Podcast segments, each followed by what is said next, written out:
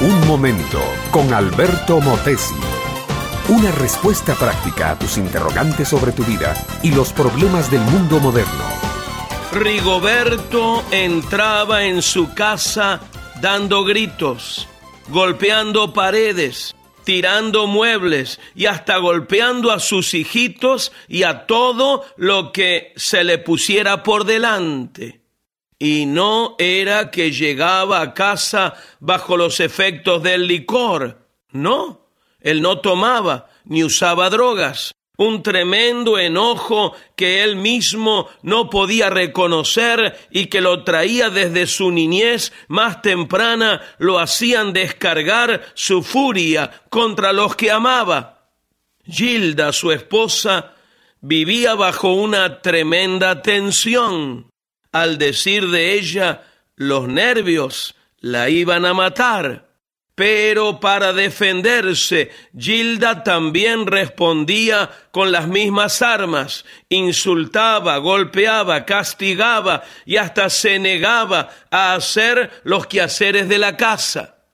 Un día fue con una pareja de consejeros, quienes, al oír su caso, le dijeron a Gilda, como primera táctica de guerra para conquistar a su marido, va a ser necesario que usted comience a perder algunas batallas.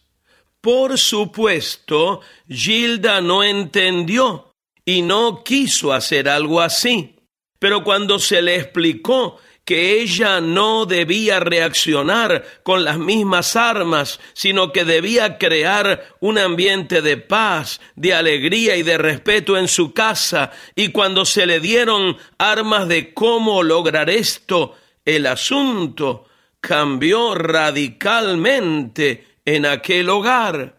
Rigoberto no tenía excusas para pelearse con su mujer. Todo estaba en orden, ella misma lo esperaba bien arreglada. Un día él también vino donde los consejeros. Rigoberto aprendió que su reacción contra su esposa era un reflejo del odio que él tenía a su mamá por haberle sido infiel a su papá. Cuando él fue sanado de aquel dolor y sus rencores quedaron en el saco del perdón y el olvido, la guerra se acabó en la casa. Gilda ganó la guerra a pesar de haber perdido algunas batallas.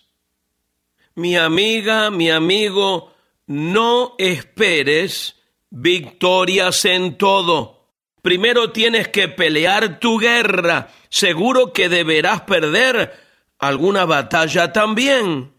Quiero decirte esto. Conozco a alguien sabio, poderoso, santo, bueno, que tuvo que perder su propia vida. Y esa es la batalla más terrible que uno pierde. Y tuvo que cargar con la culpa de lo que no había hecho y fue humillado públicamente delante de su madre y sus amigos. Finalmente lo mataron.